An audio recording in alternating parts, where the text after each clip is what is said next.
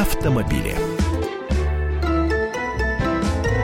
Всем доброго дня. Студия я, Елена Фойна и автоэксперт «Комсомольской правды» Андрей Гречаник. Андрей, день добрый. Всех приветствую. А вот добрый ли он для автомобилистов? Вот это, конечно, большой вопрос, потому что когда по э, всей нашей необъятной стране, ну, во многих регионах, водители на себе ощутили все ну, будем так говорить, капризы непогоды, сказать о том, что снежные заносы, метели и сугробы в несколько десятков сантиметров являются добрыми погодными условиями, сейчас сложновато. Поэтому давай-ка мы э, сейчас и э, поможем тем автомобилистам, ну, наверное, в первую очередь начинающим, которые оказались вот в такой неприятной ситуации, просто морально и физически не готовы к тому, что наша зима подбрасывает вот такие сюрпризы.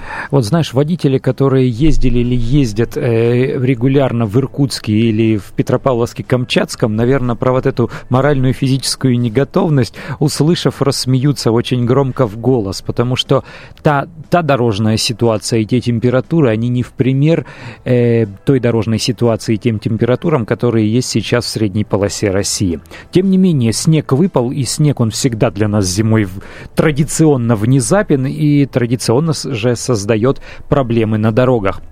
На самом деле эти проблемы действительно не надуманные, они действительно есть. И опытные водители из числа автомобилистов еще прежней школы, не обязательно люди в возрасте старше 40 лет, есть и молодые люди, которые просто прошли поэтапно те стадии становления водителя, которые любой нормальный водитель проходит. То есть он поездил с кем-то, с папой, со старшим братом, с дедушкой, с дядей. Он попробовал э, руль автомобиля еще до того, как стал дотягиваться ногами до педалей. Потом он поучился в автошколе не просто так фиктивно, а нормально поучился. Э, поездил в качестве курсанта с обычными нормальными мастерами вождения, мостаками, как мы их называли, может быть, даже в ДОСААФ, в школе ДОСААФа. После этого купил какой-то недорогой автомобиль, лучше всего отечественного производства, лучше всего заднеприводную классику с какими-то ужасными колесами, которые не, не позволяют разогнаться, а потом затормозить. И когда вот человек проходит все вот эти стадии, он действительно привыкает э, к тому, что действительно вождение очень сильно зависит от каких-то внешних условий. Вот он тогда внимательнее относится к тому, что на дорогах снежная каша, внимательнее относится к тому, что э, на дорогах наледи или гололедица, и отличает сухой асфальт от влажного асфальта, э, от наледей, от э, заснеженных каких-то дорог. Если сейчас смотреть на дорогу, как люди ездят, это просто поражаешься. Но вот я сегодня видел несколько машин, которые проехали в боковом заносе. Это не дрифтеры никакие, не спортсмены там или мнящие себя спортсменами и молодые люди на Субару. Нет, передо мной вполне себе такой обычный Suzuki Grand Vitara, причем прежних поколений, еще такой закругленный, вошел в поворот с очень сильным заносом. Потом он, видимо, понял, что его занесло, ударил по газам его шатнуло в другую сторону, полетел снег во все стороны из-под колес. Э, меж тем, э, чуть левее от него стояли машины. Но это ужасно просто, то, что он вытворял. Ну, ну снизь ты скорость перед поворотом, плавно зайди в него. Причем, если заднеприводная машина, не обязательно это классика. Mercedes и BMW тоже э, бывают заднеприводными, не обязательно отечественная классика. Но заходи ты в поворот, не нажимая педаль газа, потому что заднеприводные машины, они имеют избыточную поворачиваемость. То есть, когда ты нажимаешь на газ, машину заталкивает в поворот носом. Не нужно на открытом газе, вот на скользкой или рыхлой э, поверхности на открытом газе заходить в поворот. Притормозил перед поворотом и на ровном, э, не сильно открытом газе плавно повернул, не сильно там орудуя рулем. Только и всего. С переднеприводной машиной там все просто, потому что э, эту машину не толкают задние колеса, ее тянут передние. Входишь в поворот, э, не затормаживая только, ради бога, вот тогда наоборот будет э, занос на не сильно открытом газе, на ровной нормальной скорости заходишь в поворот, поворачиваешь, выправляешь руль и все, и все будет хорошо. Только нужно рассчитывать на то, что вокруг тоже точно такие же автомобилисты, кто-то из них может допускать ошибки, поэтому боковой интервал нужно, ну хотя бы, чтобы метр был. Если разъезжаемся очень, разъезжаемся очень тесно, э, то нужно разъезжаться на очень маленькой скорости, потому что в этой каше машину носит. И занести ее может и на 30 сантиметров, и на 50 сантиметров, ну, все зависит от того, что там под колесами. Поэтому тихонько разъезжаемся. И очень важно в снегопад, вот когда идет э, снег, особенно если человек ездит в рваном режиме, то есть он приехал куда-то, вышел, э, зашел, машина постояла полчаса, снег нападал, она обледенела, ему э, очищать, расчищать стекла лень, ему нужно дальше ехать. Всегда нужно для себя оставлять нормальную видимость и в ветровое стекло, и в заднее стекло, и в боковые стекла, и в боковые стекла э, через задние двери, то есть чтобы на 360 360 градусов вокруг себя все было видно, и в боковые зеркала заднего вида то же самое, потому что видимость очень важна. Есть еще такие деятели, которые умудряются не включать э, фары. Э, в городе, ну да вне зависимости от того, в городе или на трассе сейчас есть такая обязанность. Они не включают. Машина серая, все вокруг серая, дорога серая, его не видно. Э, человек глянул, видимость ограниченная, не успел сориентироваться, или, может быть, автомобиль частично был в мертвой зоне.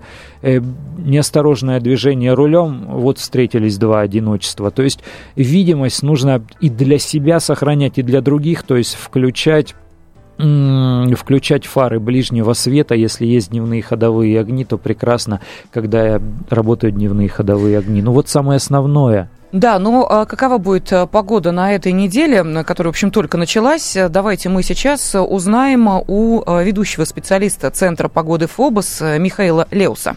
Оставшаяся часть текущей недели в столичном регионе, как, впрочем, и в большинстве областей Центральной России, по-прежнему будет э, характеризоваться неустойчивой, резко меняющейся погодой. Среда и четверг пройдут под влиянием теплой части циклонического вихря, будет облачно, пройдут небольшие осадки, по-прежнему порывистый юго-западный ветер. А температура воздуха существенно выше, чем обычно бывает в эти дни января. Ночные часы 0 минус 5, дневные часы а, минус 2 плюс 3 градуса. Немного изменится погода в пятницу. Регион накроет небольшой антициклон. Он э, до минимума понизит вероятность осадков, в облаках появится прояснение и выглянет на короткое время солнце. При этом температура воздуха понизится, но она по-прежнему будет чуть выше, чем э, климатическая норма. В выходные дни э, будут характеризоваться влиянием очередного циклона, вновь станет облачно и местами э, слабый снег. При этом температура начнет э, снова повышаться. В ночные часы это будет минус 1, минус 6, а днем же от 0 до 5 градусов мороза. Ну вот, пожалуйста, такой прогноз на эту неделю. Ведущий специалист Центра погоды ФОБОС Михаил Леус нас с ним познакомил. Андрей, сегодня ночью в Москве ожидается ледяной дождь, сказали нам синоптики. Но мы понимаем, что это довольно неприятно и для пешеходов, но и в первую очередь, конечно, для автомобилистов. А плюс к этому вот еще рекомендации, когда очень резко меняется температура. Как это было э, вот буквально на днях, э, когда то такой вот чуть-чуть там легкий минус, то вдруг до минус 13 ночью. Понятно, что это как-то тоже устойчивости дороги особой не придает. Вот что в этой ситуации делать? Выходить нужно заранее перед поездкой э, и держать в руках скребок и перчаточки иметь желательно, потому что когда ледяной дождь, когда вот такие э, оледенения, наледи на машинах образуются, э, лучше все-таки не пожалеть время, потратить его на то, чтобы расчистить и, и стекла, и зеркала. Второй момент, если вдруг вы собрались помыть машину, сейчас мало кто это делает, и все же, если вы помыли машину и сразу же поставили ее возле дома, лучше, опять же, выйти пораньше и попробовать, как она поедет, не заледенели ли там тормозные механизмы, не, не схватилось ли э, что-то от того, что машина только что соприкасалась с водой, а потом э, выехала на улицу и заледенела. То же самое, если машину ставите в какой-то луже или в полужидкой какой-то снежной каше, рассчитывайте на то, что когда происходит понижение температуры, вся эта лужа схватится, и там будет э, ледяное вот такое вот болотце замерзшее, что ли. Поэтому лучше все-таки смотреть еще с вечера, э, куда вы машину поставили. Не ставить ее, опять же, под деревья, там с опасно нависающими ветками, потому что любое обледенение, это ветви тяжелеют, могут э, ломаться, падать на машину. Вот такие мелкие досадные неприятности, они тоже никому не нужны. То есть быть внимательнее к своему автомобилю, только и всего. И тогда он повезет уже на следующий день с большой охотой и желанием. И э, коротко скажи, пожалуйста, для тех, кто не уверенно пока э, водит, им лучше в таких условиях все-таки от автомобиля отказаться, или это, что называется, проверка боем, не бояться и вперед? Лучше не бояться, но ездить потихоньку, потихоньку. Понимаете, что едете со скоростью 20 км в час, э, вы уверены и вы контролируете машину, значит, э, разгоняйтесь до 25. Но не рассчитывайте на то, что машина вывезет вас сама в сложной ситуации. Рассчитывайте только на себя. Ну что ж, я благодарю. Автоэксперта «Комсомольской правды» с нами в студии был Андрей Гречаник. А весь архив наших программ вы можете найти на сайте fm.kp.ru. Заходите, читайте и смотрите. Полная картина происходящего у вас в кармане. Установите на свой смартфон приложение «Радио Комсомольская правда». Слушайте в любой точке мира. Актуальные новости, эксклюзивные интервью, профессиональные комментарии – Удобное приложение для важной информации. Доступны версии для iOS и Android. Радио «Комсомольская правда». В вашем мобильном.